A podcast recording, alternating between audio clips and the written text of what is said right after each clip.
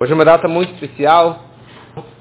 Hoje é a data do Yortzai, do falecimento da Rebbetzin Hayamushka, da esposa do nosso Rebbe, também a filha do Rebbe anterior, do Rabbi Sevitzchak. Então, é um momento de contar algumas histórias, algumas passagens da vida dela, com algumas mensagens que a gente pode levar para a nossa vida. A Rebbetzin era uma pessoa extremamente discreta, recatada, fechada, e fazia de tudo para não aparecer em público, para que ninguém soubesse quem ela era, ou não, não se expor, e escondendo muitas vezes a sua, sua pessoa. Ficamos sabendo mais sobre ela após o seu falecimento. Depois que ela faleceu, o Rebbe fez questão de falar em público inúmeras vezes sobre ela, sobre a grandeza dela, sobre o nome dela, o Rebbe explicou os nomes dela, explicou o sobrenome dela, que também era do Rebbe, mas na, naquele momento o Rebbe explicou que Schneerson quer dizer o filho do Schneer, que é o, que é o Alter Rebbe, que é o primeiro Rebbe, que ela é descendente do primeiro Rebbe do Rabat, da mesma forma que o Rebbe também é descendente. E o Rebbe fez vários projetos e várias atividades e várias escolas, várias coisas foram feitas em prol da elevação da alma dela. Um dos projetos que, o Rebbe lançou é o projeto do Yom Uledet, projeto do aniversário. Que as pessoas comemorassem, celebrassem o aniversário no dia do seu aniversário. Quer dizer que é, uma, é, uma, é um, algo judaico de você comemorar o dia do seu, do seu nascimento. Explicou a grandeza dela, que era totalmente desconhecido. Quando as pessoas chamavam ela de Rebbetzin, né, tem o Rebbe tem a Rebbetzin, ela falava, não, Mrs. Schnerson. Não quero que me chame de Rebbetzin. É Mrs. Schnerson, senhora Schnerson. Então, como definir, é, obviamente, eu não conheci, não tive nenhum contato, mas um pouquinho que eu escutei, que eu, que eu, que eu li sobre ela, como definir a Rebbetzin Haimushka. Ela era uma pessoa normal e simples. O que é uma pessoa normal e simples? O que é uma pessoa normal? Uma pessoa educada, uma pessoa inteligente, uma boa pessoa, uma pessoa interessante, carismática. Isso, sem sobressair, sem aparecer, sem realmente é, demonstrar coisas sobrenaturais. Tudo era para ela, era de uma forma simples e óbvia. E a vida dela era dessa forma.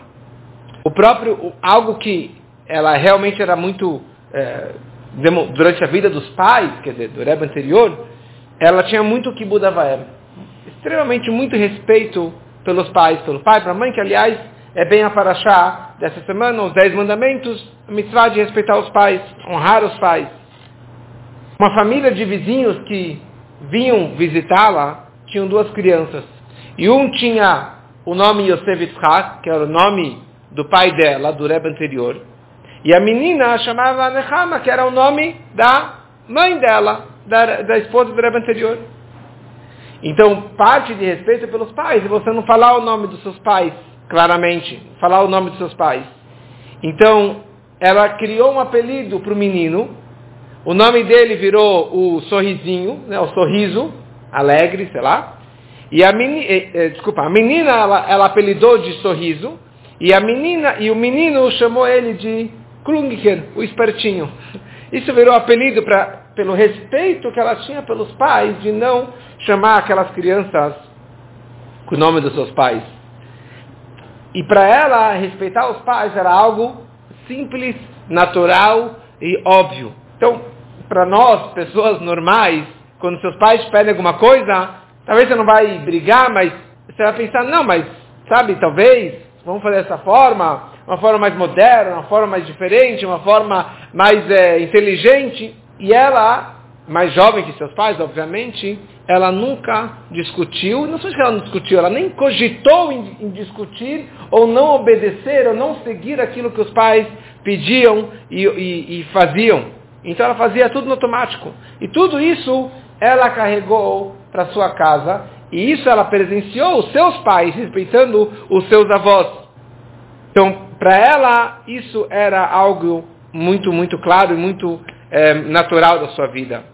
Então, tem uma história que descreve um pouquinho da, da forma que ela era super controlada e que a mente controlava suas emoções, certa vez, no, nos anos 70, histórias dos, dos Satmers, que eram uma linha que estavam indo muito contra o movimento Rabado, e muitos deles, alguns deles eram muito agressivos, a tal ponto que eles estavam querendo atacar a própria pessoa do Rebbe e da Rebbetzin. Até, a tal ponto que eles ligavam para o bombeiro e falavam, olha, está tendo um incêndio na, na President, na casa do Rebbe. E via lá o bombeiro, na casa do Rebbe, e era um alarme falso. E fizeram várias vezes, tipo, provocações como essas para atrapalhar a vida do Rebbe.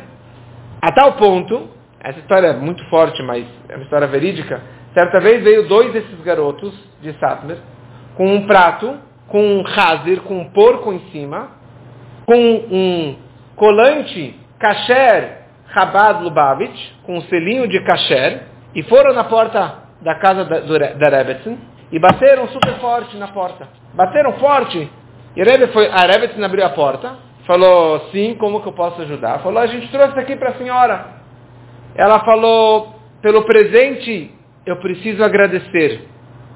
Mas essas batidas que vocês deram na porta, desde 1927, quando a KGB veio de madrugada prender o meu pai, desde então eu não tinha escutado essas batidas tão agressivas na porta. Que educadamente ela soube responder para os caras que vieram atacá-la. Em, em 38, o Rebbe a Rebbe moravam em Paris. O Rebbe estava na Politec, estava na faculdade. E eles moravam num, hoje chamado de estúdio, né? num, num quartinho, num, num, apartamento extremamente pequeno, muito simples. Acho que o Rebbe usava até caixas de, de papelão para apoiar seus livros. E alguém até ofereceu um apartamento todo mobiliado, maior e mais espaçoso, para que o Rebbe e a Rebbe pudessem mudar para aquele apartamento. Ela até gostou. Ela foi falar com o Rebbe e o Rebbe falou não. Ela vira para o cara e fala, desculpa, mas meu marido, ele não aceitou essa proposta. E viviam sempre nessa simplicidade. Era essa, falava inúmeros idiomas, como o próprio Rebbe falava vários idiomas, ela também falava vários idiomas, lia vários jornais e revistas de várias línguas. E como que o, o ele falou certa vez, falando sobre o Rebbe, ele falou, você não pode falar sobre o Rebbe que ele é um tzadik nistar um tzadik, um justo anônimo, um justo oculto. Porque para o Rebbe é algo tão natural, ele é tão transparente, após que o Rebbe recebeu a, a liderança, assumiu a liderança, o Rebbe deixou de se, se esconder. Então, para ele era puro e era natural ser um sadiq, ser o que ele era. Não estava se mostrando, se gabando naquilo que ele era, das brachot que ele, que ele dava, as profecias que ele fazia, que ele falava, os milagres que ele fazia, era natural. Mesma coisa para Rebbetzin, ser uma tzadek, ser uma justa, ser uma, uma Rebbetzin, uma pessoa extremamente elevada. Não era para se mostrar, mas era algo puro e natural e simples da sua vida.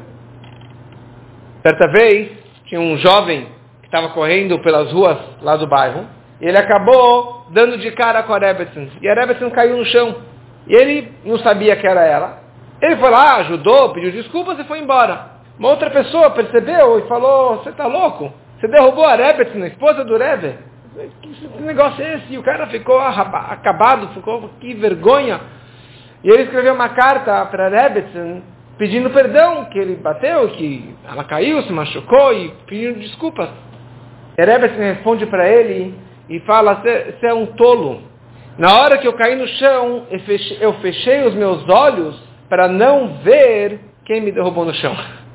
Eu fechei os meus olhos para não envergonhar ou para não ver quem foi, quem foi a pessoa que me bateu. E você agora deu as caras e você me falou que você que me empurrou para o chão. Isso tem a ver também um pouquinho com a Paraxá dessa semana. No último versículo da Paraxá, a Torá descreve a proibição de subir no altar com escada. O Mizbeach, o altar, precisava subir nele com uma rampa. Por que, que não podia andar de escada? Por que não podia subir de escada no altar? Para que a tua nudez, que a nudez do correr do sacerdote, que estivesse abrindo as pernas mais amplamente para subir o degrau, então talvez a sua nudez iria aparecer. Toda uma explicação sobre isso Primeira coisa, eles usavam shorts por baixo da túnica. Então não tinha como aparecer a nudez. E o, os comentaristas do Rashi falam, Mechilta fala que na verdade qual a questão aqui? É um minhag bizayon. Você não pode fazer algo que possa chegar a envergonhar uma outra, a pedra. A pedra você não pode fazer. Calma aí, a pedra não pensa, não sente e não está sendo envergonhada. E o sacerdote que está passando lá por cima também não está pensando em envergonhar a pedra. E não tem nada de vexame, nada de vergonha, de humilhação. Mas há que isso é um minhag algo que possa causar um sentimento, um constrangimento, uma humilhação para outra para a pedra. Então fala a Torá, você não pode subir de degraus, de escadas, somente com rampa. Urashi, os comentaristas, aprendem disso uma lógica. Se para pedra a Torá fala que você deve se comportar dessa forma, quanto mais ao seu colega. Uma outra pessoa que tem sentimentos, que tem emoções, que tem vexame, que, que pode ser humilhado, mesmo que você não quer humilhar aquela pessoa, e mesmo que aquela pessoa não está se sentindo humilhada e desprezada, se é um minhag bizayon, se é algo que possa indiretamente, indiretamente gerar é, algum desconforto para o próximo, você não pode fazer. E essa história me lembra essa questão. Quer dizer, ela, ela caiu no chão, ela não pensou em si. Ela pensou eu vou fechar meus olhos para não ver quem foi a pessoa que vai ser humilhada pelo fato que ela me empurrou no chão. É, é, não é nossa forma de enxergar, mas é isso que a Torá nos ensina, e para ela isso era algo extremamente normal. Certa vez, o Rebbe, é, como de costume, estava chegando tarde em casa, e a Rebbe estava preocupada. E ela sai da sua casa e ela vai na rua para procurar pelo Rebbe. Mas já estava de madrugada. Então ela virou para um jovem, para um barrur, para que acompanhasse ela. Falou, olha, uma senhora que nem eu andar na rua de madrugada, não é... Não... Você pode me acompanhar? E ele ficou envergonhado. E ele foi assim, meio que afastado, é, acompanhando a Rebbetzin. Quando eles chegaram na esquina, a Rebbetzin olhou em direção é, a este parque, em direção a sinagoga lá e ela, ela viu que o Rebbe já estava chegando.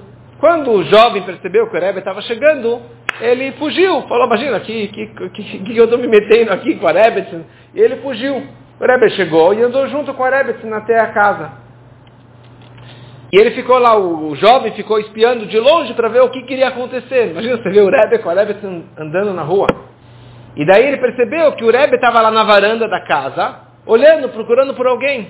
E daí ele, era de madrugada, ele foi lá e falou, sim, Rebbe, está procurando por alguém? Falou, foi você quem ajudou a minha esposa para vir para casa? Falou, é, sim.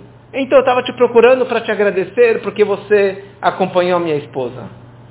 Para que a gente possa aprender um pouquinho dessas histórias do Rebbe, da Rebbetzin, de Tzadikim, e levar essas mensagens para a nossa vida e que o mérito dela nos acompanhe e nos traga tantos e tantos méritos.